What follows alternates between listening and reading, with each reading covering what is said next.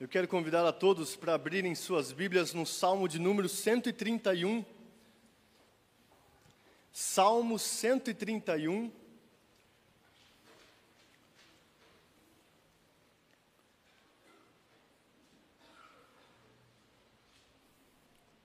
Eu farei a leitura e peço que os irmãos acompanhem com bastante atenção. Salmo 131 diz assim a palavra do nosso Deus. Cântico de romagem de Davi. Senhor, não é soberbo meu coração, nem altivo o meu olhar. Não ando à procura de grandes coisas, nem de coisas maravilhosas demais para mim. Pelo contrário, fiz calar e sossegar a minha alma, como a criança desmamada se aquieta nos braços de sua mãe. Como essa criança é a minha alma para comigo. Espera, ó Israel, no Senhor, desde agora e para sempre. Como a nossa irmã Deise orou, que Deus abra nossos corações e mentes para a Sua palavra nesta hora. Nós estamos expondo nos cultos pela manhã os salmos de romagem. Estas canções eram entoadas pelos israelitas que saíam de diversas partes do país rumo à capital, Jerusalém. E lá, eles festejariam, participariam de pelo menos uma das festas judaicas conforme a lei de Moisés. Então eles saíam de várias partes do país e durante este itinerário eles tinham canções em seu repertório para entoar. Canções que falam sobre confiança, sobre paz, sobre tristeza. E aqui sobre esperança. É por isso que hoje nós veremos, através deste salmo, a seguinte mensagem: Espere no Senhor, livrando-se de ser orgulhoso, ambicioso e ansioso. Eu vou repetir: espere no Senhor, livrando-se de ser orgulhoso, ambicioso e ansioso. Olhe novamente o verso de número 1 a primeira parte desse verso, e nós lemos o seguinte: Senhor, não é soberbo o meu coração, nem altivo o meu olhar, não ando à procura de grandes coisas. A primeira lição que o salmo nos traz é para esperarmos no Senhor, livrando-nos de sermos orgulhosos. E aí a gente pode pensar instantaneamente: Rapaz, mas ele está falando de si mesmo. Porque quando alguém diz, olha, modéstia à parte, eu sou muito humilde, viu? Aí você já, você já para para pensar, eu acho que essa pessoa não é tão humilde assim. Se ela dizendo de si mesmo, sou humilde, você já desconfia um pouco, não é? Mas este salmo, para escrever este salmo, Davi estava inspirado por Deus. E portanto, nesta hora, no momento em que ele compôs este salmo, este era o sentimento de seu coração, verdadeiro e realmente diante do Senhor. Mas na história de Davi, como na história de todo pecador, houve momentos em que ele se orgulhou. Afinal, o reverendo Luiz já disse algumas vezes: a questão não é se somos orgulhosos, mas quando vamos lutar contra o orgulho. E houve um momento na história de Davi que ele teve de lutar contra o orgulho. Está registrado lá em 2 Samuel 24 e em 1 Crônicas 21, um momento onde, quando Davi, após uma sequência de vitórias na guerra, ele disse: Olha, eu vou fazer uma contagem do povo. Como que, como se ele estivesse pensando: Deixa eu contar para ver como eu sou um rei ótimo e um guerreiro forte, conquisto várias vitórias, e aqui está o resultado do meu trabalho. O seu general, o general de Davi, chamado Joabe, disse para ele: Meu rei, multiplique o Senhor cem vezes mais este povo e que você possa ver isso. Mas por que você tem prazer nesta contagem? Davi não quis ouvir o conselho de Joabe e mesmo assim quis fazer aquela contagem. Logo em seguida de fazer a contagem, Davi entendeu que pecou diante do Senhor. Samuel chega a dizer que bateu-lhe o coração. A gente sente isso por vezes. A gente faz alguma coisa errada e a gente para para pensar: poxa, eu pequei, eu errei. Por vezes temos de nos reconciliar com irmãos, por vezes diante de Deus temos que pedir perdão. Foi o caso de Davi. E por causa daquela atitude de Davi, ainda que ele tenha pedido perdão, entendido que tenha pecado, houve uma punição para o povo de Israel. Pessoas morreram por causa do orgulho de Davi. E as Escrituras registram que os orgulhosos são punidos. No Salmo 18, 27 é dito: Porque tu salvas o povo humilde, mas os olhos soberbos tu os abates. Em Provérbios 3, 34 é dito: Certamente ele zomba dos zombadores, mas dá graça aos humildes. E em outro provérbio 16, 5, o Senhor detesta todo aquele que é orgulhoso. É evidente que este não ficará impune. Então, o próprio Davi, autor deste salmo, teve de lutar contra o orgulho. Mas aqui parece que ele tinha aprendido a lição. E enquanto compunha esse salmo, o sentimento de seu coração era de humildade. E inspirado por Deus, ele escreve estas palavras para nos ensinar. Ensinar aqueles israelitas que sempre se achavam muito, e ensinar nós hoje, que por vezes temos de lutar contra o orgulho.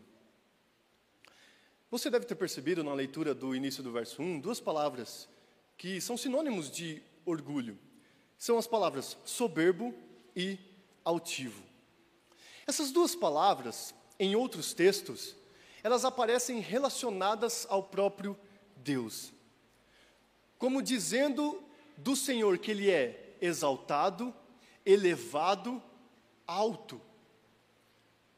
Por exemplo, no Salmo 113, verso 5, diz o seguinte: Quem é semelhante ao Senhor nosso Deus, cujo trono está nas alturas, ou seja, está em cima, está elevado, está alto. Em Isaías 5, 15 e 16 é dito: Os olhos dos orgulhosos serão humilhados, mas o Senhor dos exércitos será exaltado em juízo.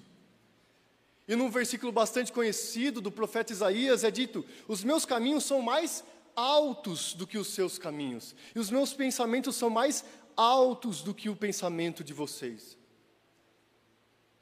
Então, esta palavra, traduzida aqui neste texto como soberbo, e a outra palavra como altivo, é usada relacionada a Deus para dizer que Ele é exaltado, elevado, engrandecido.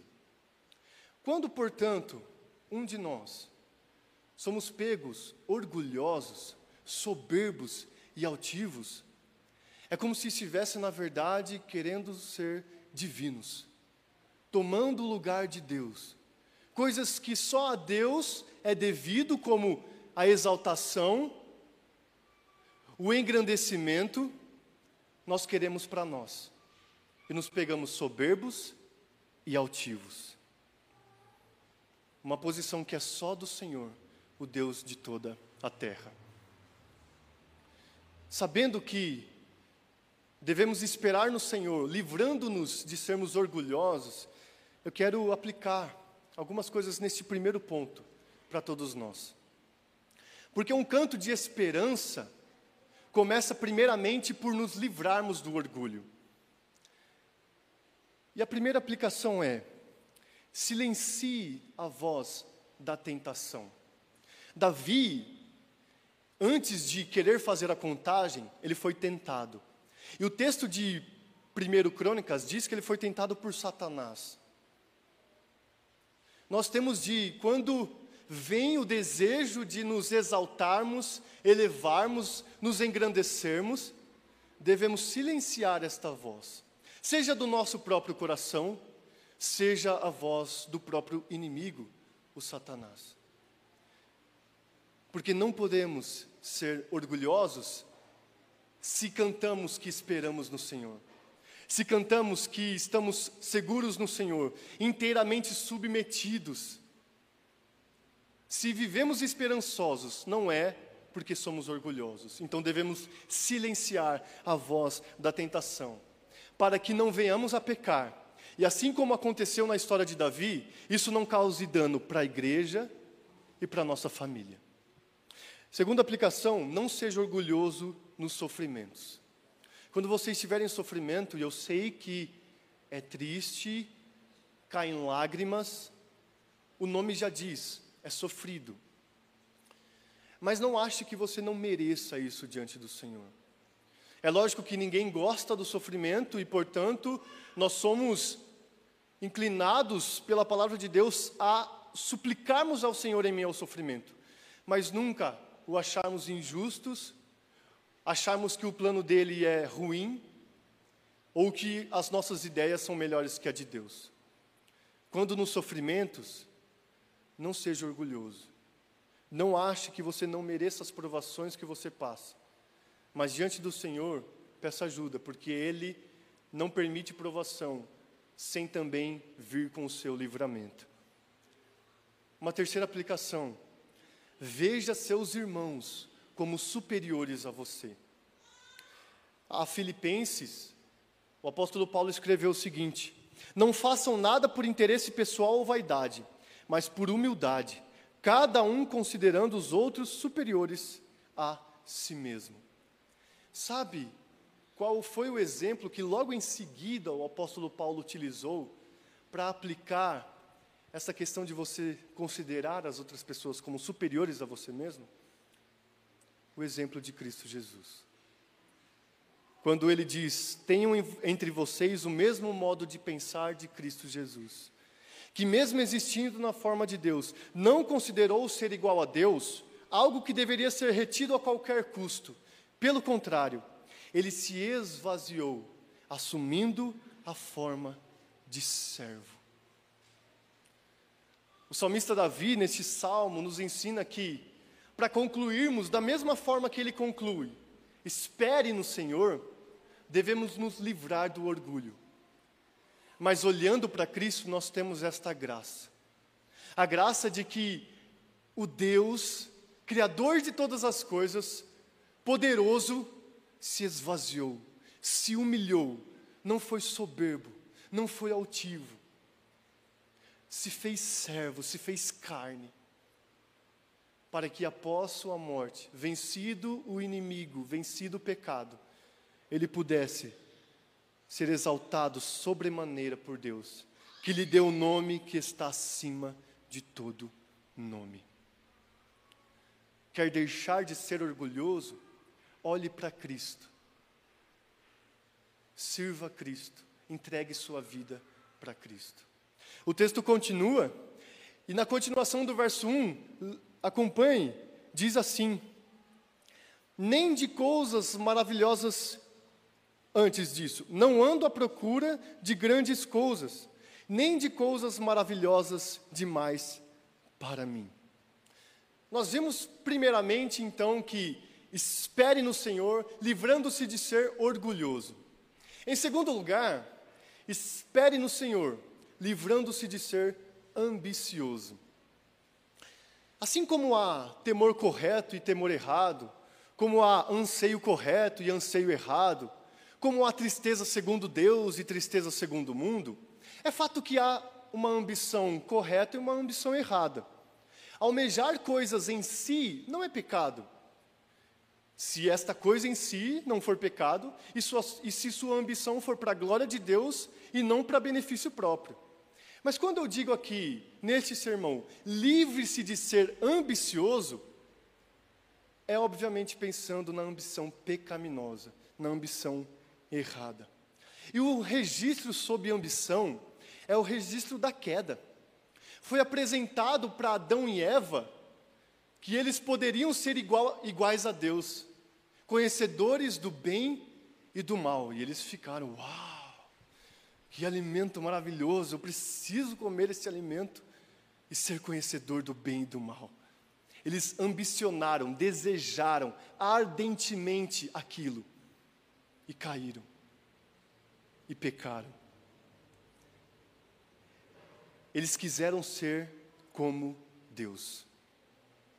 E mais uma vez, essa é a ideia que Davi passa neste salmo.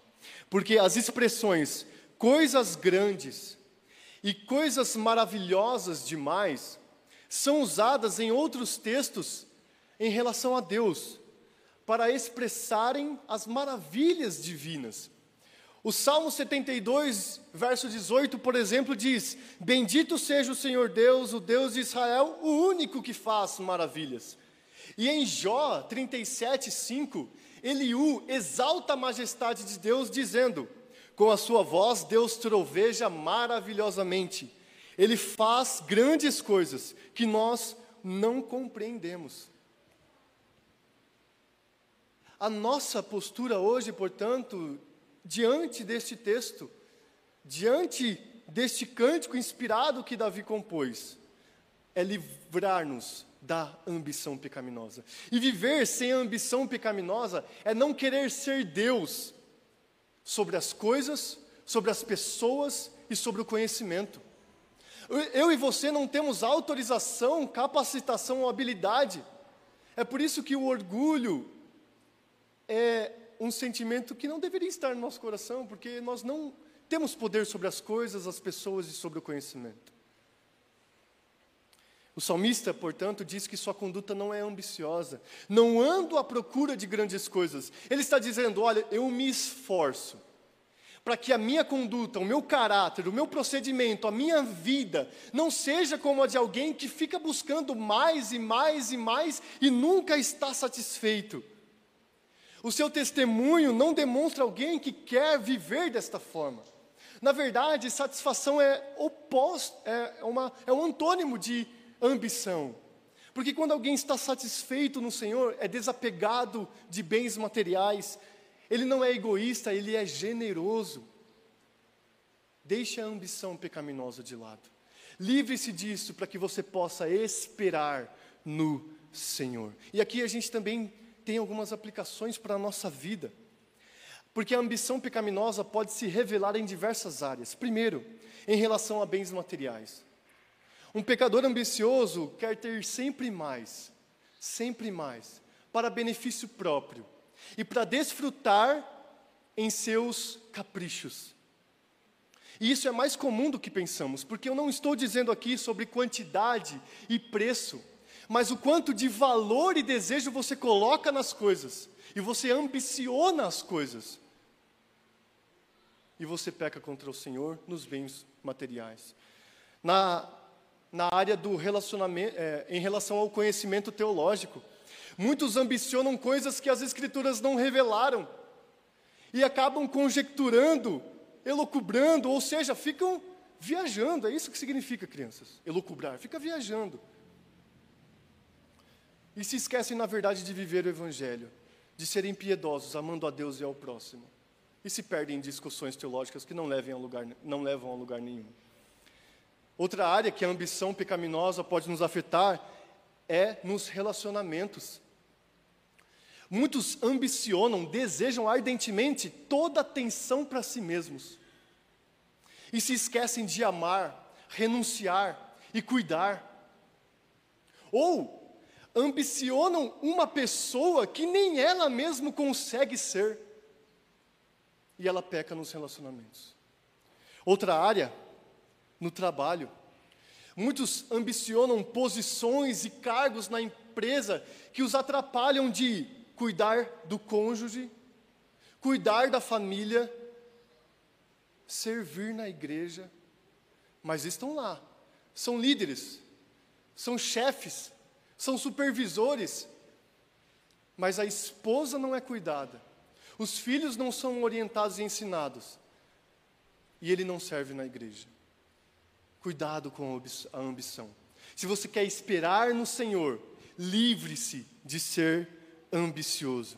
Como nós devemos viver? Devemos seguir o exemplo de Cristo Jesus. Tem uma passagem onde uma mãe, as mães sempre querendo o melhor para os filhos, né? Aí a mãe dos filhos de Zebedeu, a mulher de Zebedeu, mãe de Tiago e João, ela chega para Jesus e fala: mande que os meus dois filhos, um sente à sua direita e outro à sua esquerda. E aí Jesus fala: Você não sabe o que você está pedindo. Por acaso eles vão poder beber o, o meu cálice? E eles disseram: Ah, a gente pode. Aí Jesus disse: Beleza, vocês vão poder. Porque ele estava se referindo a serem perseguidos pelo Evangelho, viverem o Evangelho. Mas depois ele disse: Quanto a quem vai sentar na minha direita e na minha esquerda, não compete a mim, mas compete a Deus Pai. E é interessante que quando os outros dez discípulos ficaram sabendo, eles ficaram indignados. Ah, então vocês foram pedir para Jesus para um sentar à direita dele e outro à esquerda. E aí Jesus ajuntou os doze discípulos e disse a eles o seguinte: Sobre vocês tem governadores, e sobre os governadores de vocês tem maiorais. E é assim que o mundo sempre vive, um querendo ser maior que o outro. Mas entre vocês não é assim. E Cristo Jesus diz o seguinte: quem quiser tornar-se grande entre vocês, que se coloque a serviço, a serviço dos outros. Quem quiser ser o primeiro entre vocês, que seja servo de vocês. Tal como o filho do homem, que não veio para ser servido, mas para servir e dar a sua vida em resgate por muitos. Qual que é a sua ambição? Que seja servir.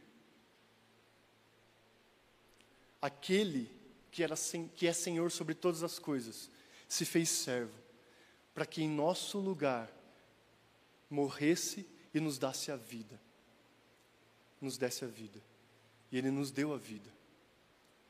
E hoje nós podemos, em vez de servirmos o pecado e a ambição pecaminosa, podemos servir a Deus e aos nossos irmãos. Então, espere no Senhor, livrando-se de ser orgulhoso e livrando-se de ser ambicioso. Por último, ao olhar para o verso 2, a gente vê: espere no Senhor, livrando-se de ser ansioso. Olha o que é dito no verso 2. Pelo contrário, fiz calar e sossegar a minha alma, como a criança desmamada se aquieta nos braços de sua mãe. Como essa criança é a minha alma para comigo. Na luta contra a arrogância e a ambição, Davi levanta a arma da aquietação. Na luta, ele tem paz.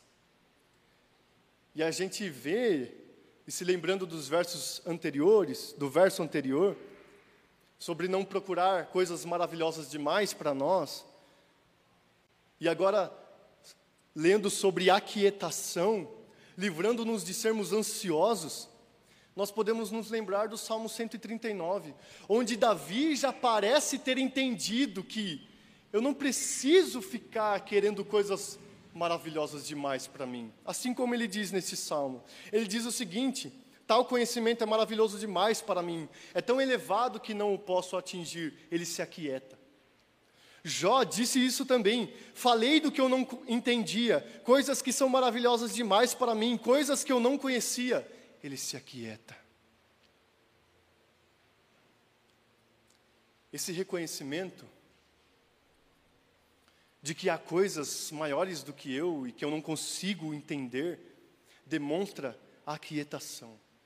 Demonstra reconhecimento de que somos dependentes, assim como bebês. Demonstra que temos a consciência de que não sabemos as, tudo acerca dos tempos das eras, das coisas, mas esperamos em Deus. A criança desmamada do texto pode, pode significar uma criança que teve sua fome saciada, pois a palavra ali, desmamada, também significa resolver. A fome foi resolvida. E quando uma criança tem sua fome resolvida, ah, meus irmãos, eu sei bem como que é, que ela fica bem tranquila. Ela dorme a noite inteira, maravilhosamente. Mas antes disso é um chororô. Mas depois de ter sua fome saciada, ela se aquieta. Davi usa a imagem de uma criança que se aquieta nos braços de sua mãe. Tempos depois, Jesus pegaria uma criança, traria para o meio dos discípulos e diria: se vocês não se converterem e não se tornarem como crianças, de maneira nenhuma entrarão no reino dos céus. Portanto, aquele que se humilhar como esta criança, esse é o maior no reino dos céus. Devemos entender que somos dependentes pequenos. Devemos nos humilhar como crianças que não conhecem tantas coisas. A palavra de Deus nos exorta a nos aquietarmos, deixarmos a ansiedade. No Salmo 46 é dito: Aquietem-se e saibam que eu sou Deus. Sou exaltado entre as nações, sou exaltado na terra. O Senhor dos exércitos está conosco. O Deus de Jacó é o nosso refúgio. Quando a gente se livra da ansiedade, se aquieta diante de Deus, a gente experimenta a companhia dele e o refúgio que ele nos traz. A gente tem algumas aplicações aqui também.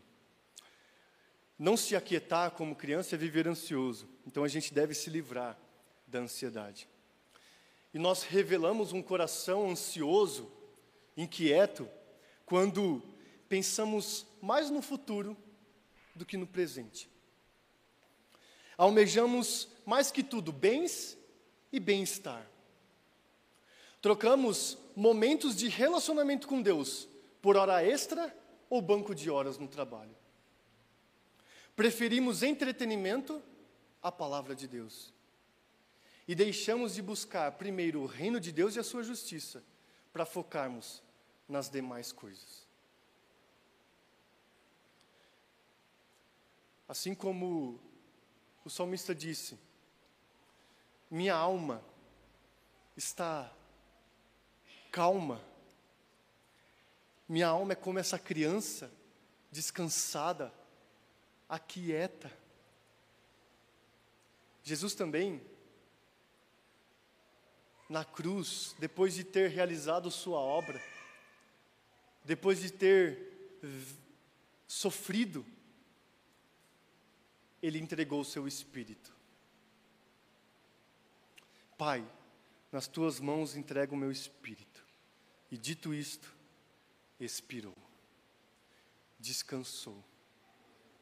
Ele trabalhou, sua obra foi bem sucedida, ele venceu a morte, venceu o pecado, venceu o diabo e descansou. Se Cristo fez tudo para que pudéssemos ser salvos, termos a garantia da vida eterna, por que a gente anda ansioso? Espere no Senhor. É dessa forma que o salmista conclui o seu salmo. Ele diz no verso 3, e eu convido você a ler comigo o verso 3. Leiamos. Espera, ó Israel, no Senhor, desde agora e para sempre. Livrando-nos de sermos orgulhosos, ambiciosos e ansiosos. Nós recebemos esta exortação do salmista: espere no Senhor, aguarde no Senhor, e você pode fazer isso desde agora e para todo sempre.